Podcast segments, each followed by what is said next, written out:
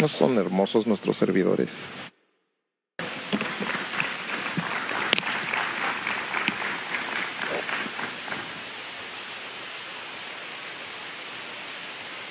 Una de las cosas que nos tocó leer en estos días en la Biblia en un año fue las familias de los levitas y cómo estaban sirviendo y organizados por familias. Cada uno de la tribu de Leví, según su descendencia, su casa, su familia, les tocaba el servicio. Los hijos de fulano les va a tocar las puertas. Y a los hijos de Sutano les va a tocar cargar el arca y el candelero y la mesa. Todo está organizado por familias y me encanta ver una familia de servidores sirviendo juntos.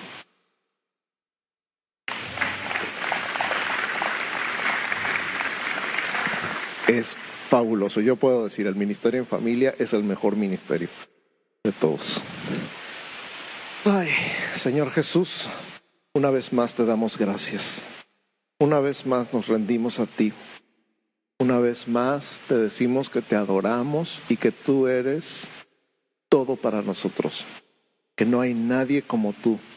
Que tú eres el centro de nuestra vida y que estamos enamorados perdida y locamente de ti y aún así queremos enamorarnos más y que esta relación de amor dure verdaderamente toda la eternidad, porque tú eres la persona, el ser más increíble, más maravilloso, más... Se nos acaban las palabras que hemos conocido y que jamás conoceremos.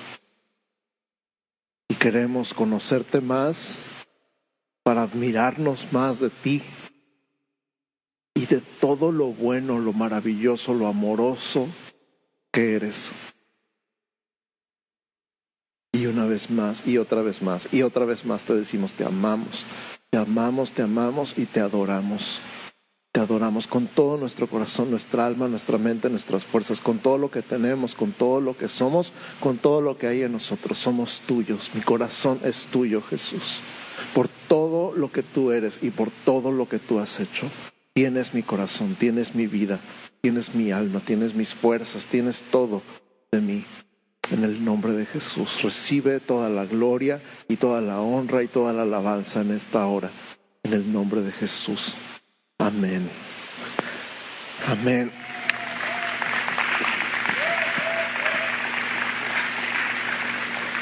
La semana pasada terminamos el mensaje diciendo que Dios es digno de adoración porque Él es Dios. Todo su carácter, sus atributos y sus maravillas nos inspiran a adorarle. Por lo tanto, podríamos decir que para adorar a Dios, que recuerdan la definición de amor extremo, para amar a Dios con extremo necesitas conocerle. Entre más le conoces, más te maravillas. Porque nunca vas a terminar de conocerle, porque Él es infinito. Y entre más le conoces, más te deja con la boca abierta, y más te maravillas, y más te enamoras, y con más ganas le adoras.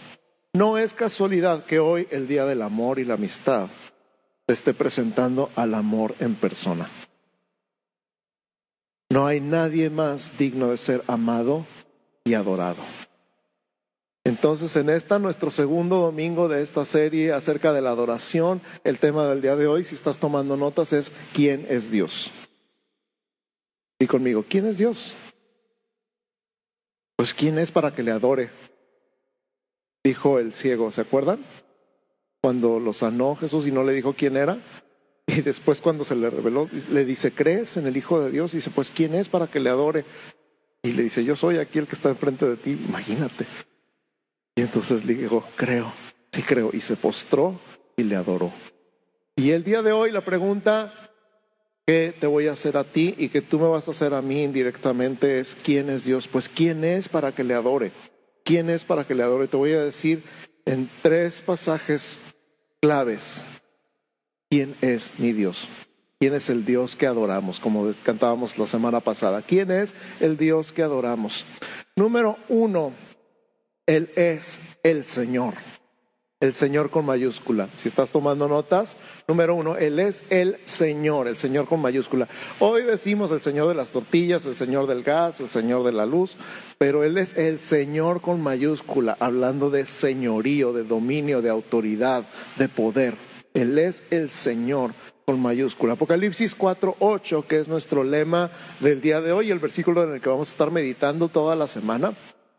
Dice, Santo, Santo, Santo es el Señor Dios Todopoderoso, el que era, el que es y el que ha de venir. Aquellos seres angelicales que están delante del trono por toda la eternidad, se postran todo el tiempo y todo el tiempo dicen de día y de noche, Santo, Santo, Santo es el Señor Dios Todopoderoso, el que es, el que era y el que ha de venir. Y Alguna vez escuché esta explicación que me gustó mucho y es que cada vez que levantan su rostro y vuelven a ver al que está sentado en el trono, vuelven a ver algo que en todo el tiempo desde que existen no habían visto. Y vuelven a ser impactados profundamente y vuelven a caer y decir, Santo, Santo, Santo es el Señor Dios Todopoderoso, el que es, el que era y el que ha de venir. Por eso no se aburren de adorarle porque cada vez que vuelven a levantar su rostro, vuelven a ver algo que nunca habían visto de Dios. Qué impresionante pensar que cada vez que veas a Él, no importa cuántos años tengas conociéndole, no importa cuántos estudios teológicos y bíblicos tengas, no importa cuántas experiencias espirituales o pentecostales hayas tenido en tu vida, siempre va a haber algo que nunca hayas visto. Siempre, siempre, siempre, te lo digo yo después de treinta y tantos años. Siempre va a haber algo que nunca habías visto y que te va a conmover y que te va a impactar y que te va a asombrar y que te va a maravillar y que te va a hacer caer de rodillas y adorarle. Él es el Señor. Vamos a analizar estas tres palabras, cuatro palabras implícitas en este pasaje, Apocalipsis 4.8. Número uno, santo. La palabra santo en griego se dice agios, que significa puro, sin mancha, sagrado. Santo significa entonces puro, sin mancha, sagrado. ¿Qué significa esto para ti y para mí el día de hoy? Te lo voy a poner en español mexicano tijuanense del siglo XXI. Dios no tiene una gota de maldad en su ser. Dios no tiene una gota de maldad en su ser. Y espero que esto entre en tu mente y en tu corazón y en tu espíritu. Dios no tiene, es más, repítelo conmigo, Dios no tiene una gota de maldad en su ser. Esta es la razón Wow, por la que yo no creo. En el tipo de padre que muchos de ustedes han tenido, el padre que le pone la mano al niño en la estufa para que aprenda que está caliente. Cuando dicen es que Dios me mandó esto malo que me pasó para darme una lección, lo único que te puedo decir es que Dios no tiene una gota de maldad en su ser.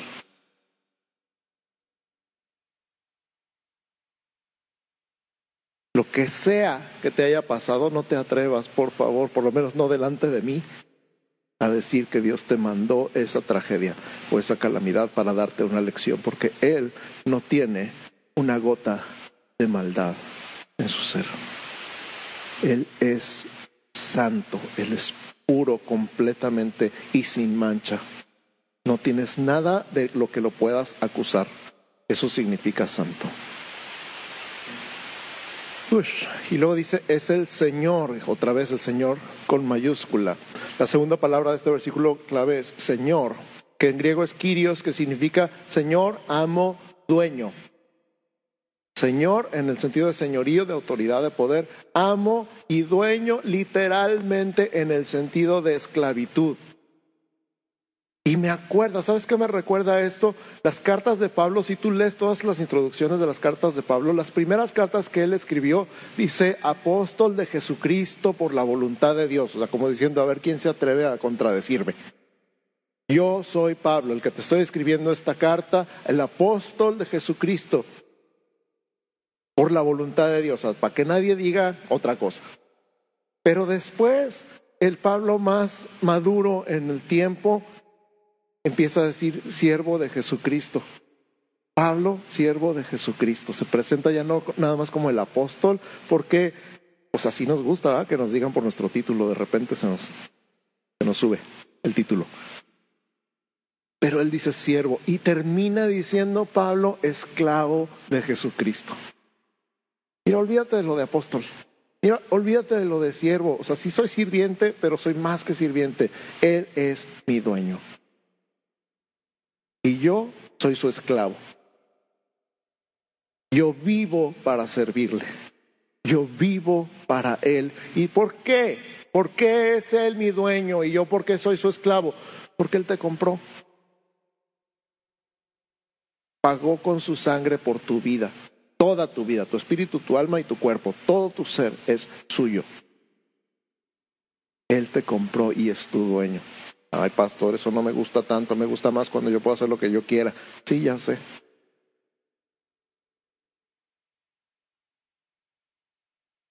Yo no soy esclavo de nadie. Dice Romanos que o eres esclavo de la justicia o eres esclavo del pecado y que tú escoges. Pero siempre vas a ser esclavo de alguien. Yo prefiero ser esclavo de la justicia. La verdad, ya fui esclavo del pecado muchos años y no me fue tan bien que digamos como diga, ay, no me regreso. no, no, gracias. ¿Te acuerdas cuando eras esclavo de un cigarro? ¿Te acuerdas cuando eras esclavo de una copa? ¿De una copita? Una tras otra, ¿no? ¿Te acuerdas cuando eras esclavo de una imagen en una revista? ¿Te acuerdas cuando eras esclavo de la amargura? del enojo? ¿Te acuerdas cuando eras esclavo de la depresión y del estrés y de la ansiedad? Déjame decirte, este nuevo dueño que te compró, que pagó con su sangre por tu vida, no tiene una gota de maldad en su ser. Y en treinta y tantos años nunca me he arrepentido de ser su esclavo y de vivir para Él. Él es el Señor con mayúscula. Él es el Señor con mayúscula.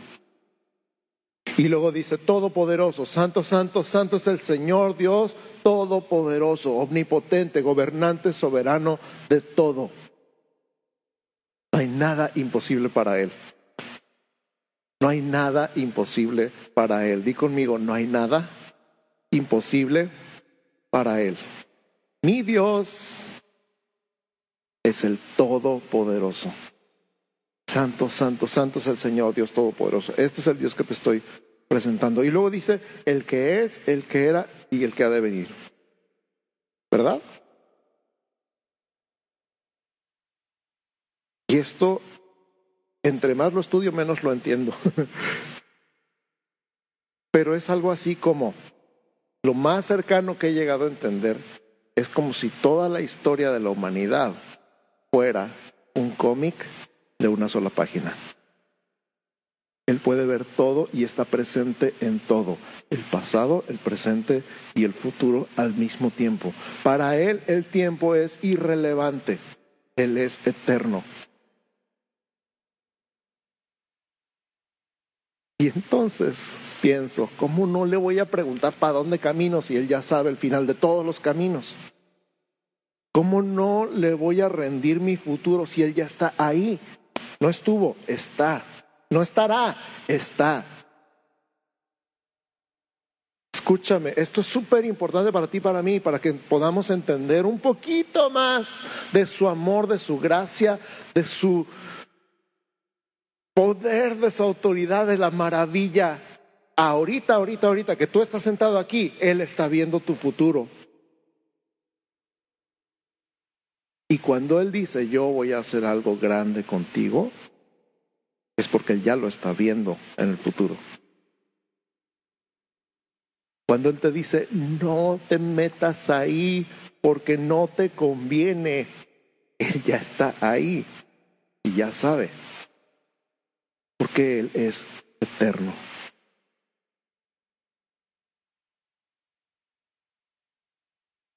Y si te atoraste en el pasado por algún evento traumático de tu vida y te quedaste atorado ahí, déjame decirte también que ahí, en ese momento donde te quedaste atorado, donde tu alma se quebró en mil pedazos, ahí está Él. No estuvo, ahí está ahorita. Y entonces él es capaz de recoger los pedazos de tu alma y volverlos a unir.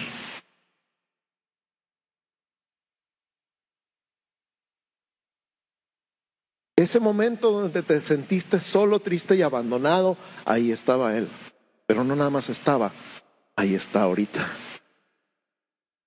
No sé de, qué otra manera explicarlo, pero Él puede sanar ese dolor del pasado, porque ahí está ahorita.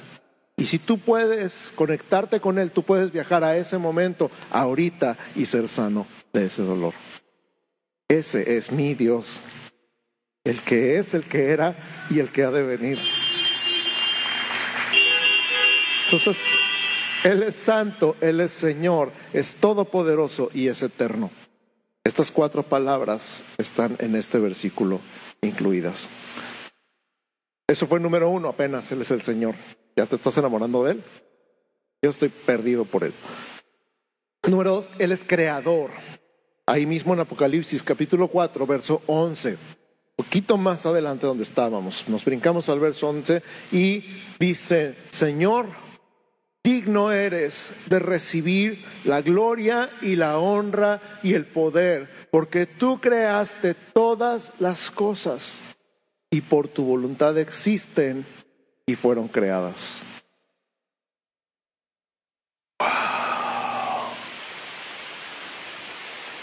Señor, digno eres. Ya vimos digno la semana pasada, ¿verdad? Que se lo merece. Él se lo merece. Él se merece toda la gloria y la honra y el poder. ¿Por qué? Porque Él creó todas las cosas, todo, todo, todo, absolutamente todo. El sol, la luna, las estrellas, las galaxias, los planetas, todo lo que vimos el mes pasado, ¿se acuerdan cuando vimos Dios creador e innovador? Todo, todo fue creado por Él y para Él. Y por su voluntad existen. ¿Por qué existes? Por su voluntad. ¿Por qué existes? Por su voluntad. ¿Por qué naciste? ¿Por qué todavía estás vivo? ¿Por qué tienes hijos los que tienen hijos?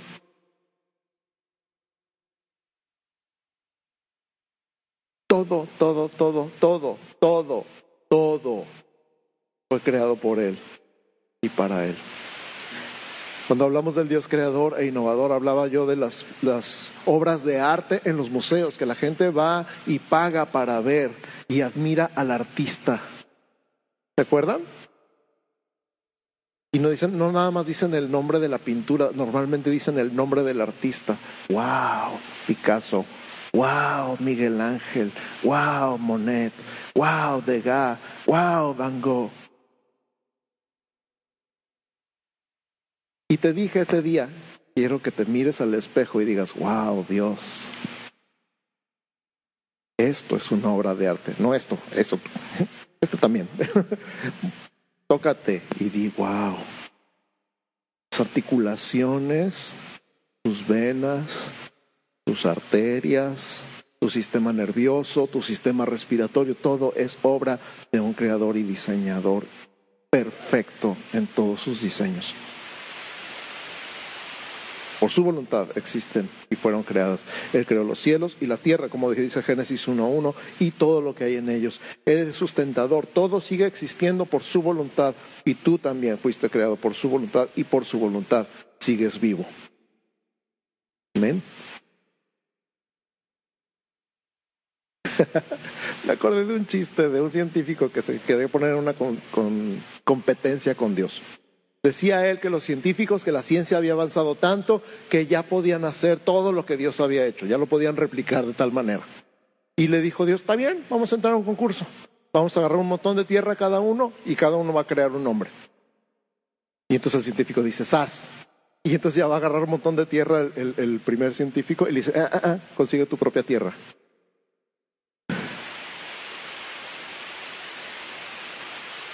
La tierra suya también. Él la creó. Número tres, redentor. La primera palabra clave fue Señor, Él es Señor. La segunda palabra clave fue Creador, Él es Creador. Y la tercera palabra clave el día de hoy, nuestro tercer punto del mensaje es Redentor, Él es Redentor. Apocalipsis capítulo 5, versos 9 y 10.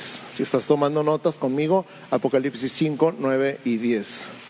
Dice, cantaban un nuevo cántico diciendo, digno eres de tomar el libro y de abrir sus sellos, porque tú fuiste inmolado. Inmolado significa sacrificado, para los que no sepan. Y con tu sangre nos has redimido para Dios de todo linaje y lengua y pueblo y nación, y nos has hecho para nuestro Dios reyes y sacerdotes, y reinaremos sobre la tierra cuántas cosas en dos versículos. Podríamos hacer una serie completa de un mes nada más con estos dos versículos, de verdad. Hay tantísima riqueza, tantísimas cosas que ver de estos dos versículos, pero me voy a enfocar nada más en una, redimido. Y conmigo, redimido. Mira otra vez, redimido. Nos has redimido. Con tu sangre nos has redimido. ¿Qué significa redimido? En dos términos, antiguo y moderno. En el término antiguo era lo que se usaba, la palabra que se usaba en el mercado de esclavos para comprar un esclavo. Voy a repetir, en el mundo antiguo es la palabra que se usaba en el mercado de esclavos para comprar un esclavo. ¿Te acuerdas lo que te dije hace rato? Cuando Pablo, apóstol de Jesucristo, y luego Pablo, siervo de Jesucristo, y terminó diciendo Pablo, esclavo de Jesucristo. Sí, Él te redimió con su sangre. Tú eres suyo.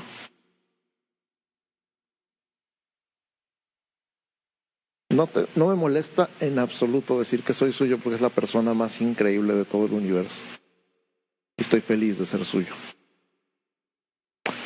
En el mundo moderno, redimir es un término usado en las casas de empeño. Cuando alguien no le alcanza para dar un pago, se lleva lo mejor que tiene y lo empeña en la casa de empeño. Y si no lo redime a tiempo, si no paga el préstamo con los intereses, entonces lo pierde para siempre.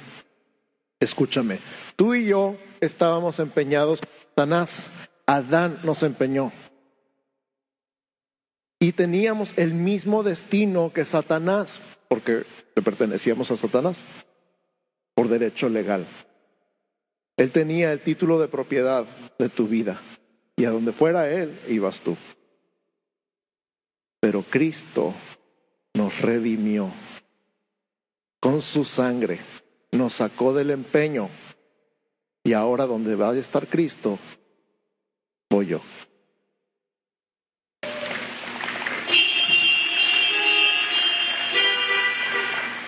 Mi destino ya no es el de Satanás, mi destino es el de Jesús. Y él dijo, en la casa de mi padre muchas moradas hay, adivinen qué, voy a prepararles lugar para que donde yo estoy, ustedes también estén. Eso es redención.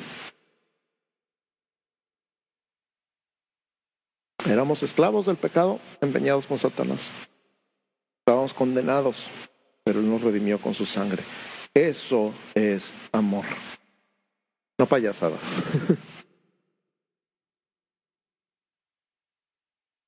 ¿Alcanzas a ver un poquito, aunque sea porque estoy loco por Jesús? ¿Te alcanzas a dar, aunque sea tantita cuenta? Quisiera contagiarte todo, lo... pero de verdad, Él es mi héroe.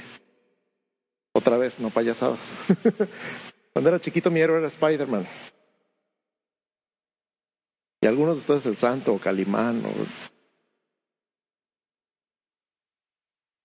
Y luego te enseñaron a, respetar a los héroes de la patria, ¿no? Vivan los héroes que nos dieron patria y aprendiste historia. Men, nada que ver. Nada que ver. Porque Él murió en la cruz por ti, conociendo tu nombre, tu cara. Estoy seguro, estoy seguro, completamente seguro que Él tenía tu rostro en su mente y tu nombre en su boca cuando murió por ti. ¿Cómo puede hacer eso? Es Dios. Y el Todopoderoso. Claro que puede. Les decía yo anoche en la cena matrimonial, ¿él sabe cuántos cabellos tienen en la cabeza? ¿Cuántos se te cayeron en la mañana? ¿Y cuándo se te cayó el último? Él sabe todo de ti. Y te ama. Lo más impresionante es que sepa todo de mí y me ame.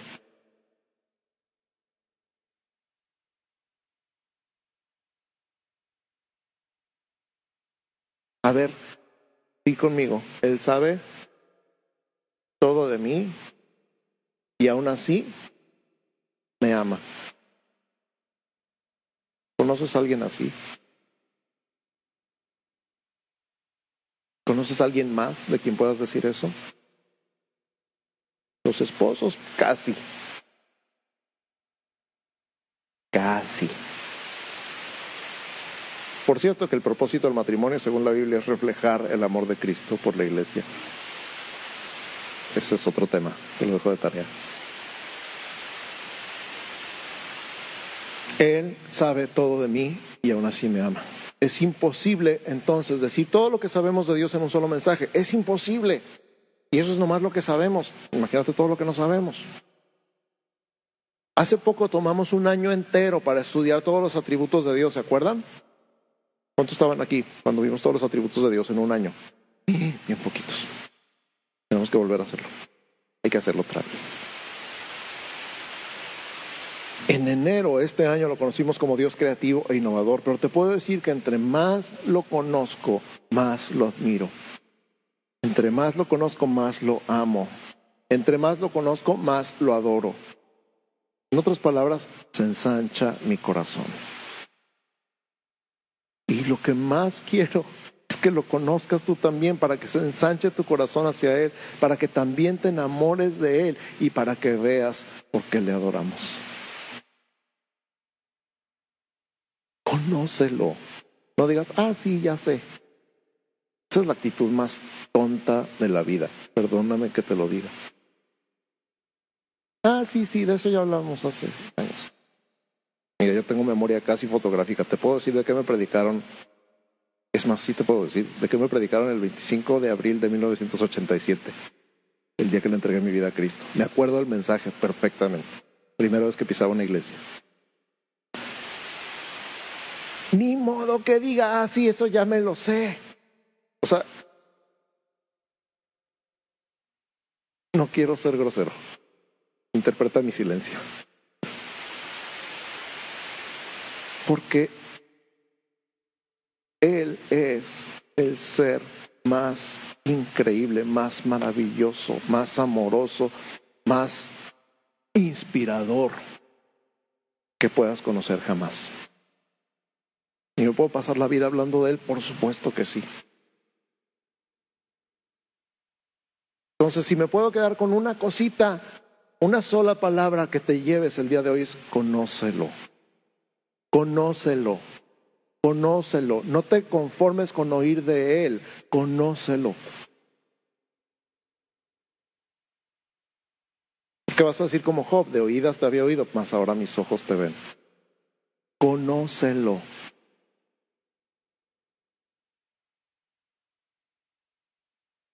No estudies nada más de Él, conócelo. Padre, estudiar de Él. Cuando voy a entrevistar a una persona, estudio de Él lo, lo espío en sus redes sociales. veo lo que publica, veo dónde estudió, veo qué estudió, veo qué, cosas ha hecho en su trabajo, por qué lo tengo que entrevistar, por qué es importante entrevistarlo para las redes. Pero después lo conozco en persona. Oye, esto que me platicaron, o esto que leí, que fuiste a tal universidad y que a ver, cuéntame. Y me lo cuenta de primera mano. Conócelo, conoce a Jesús, conoce a Jesús. No te conformes con saber de Él, no te conformes con saber de Él, conócelo. Por favor, ahora sí que por el amor de Dios, conócelo. Y entonces voy a dar un segundito más. Ya vamos terminando, no se desesperen.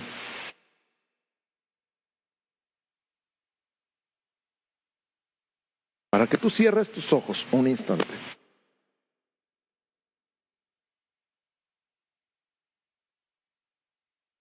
Y digas con Él, platiques con Él.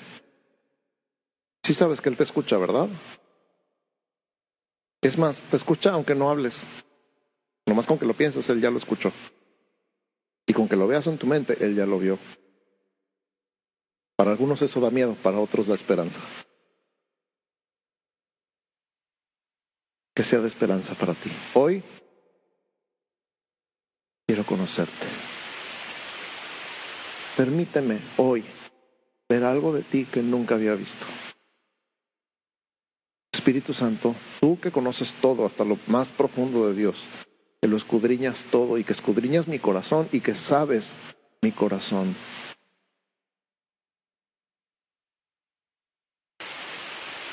Déjame ver algo de ti que no había visto y rompe mi rutina, mi religiosidad, mi fariseísmo, mi legalismo, rompe con todo. Me gusta saber de ti, pero quiero conocerte. Como aquel ciego, ¿quién es, Señor, para que lo adore? ¿Quién es, Señor, para que crea en Él? Y que digas, aquí estoy, delante de ti. Toma un segundito más ahí.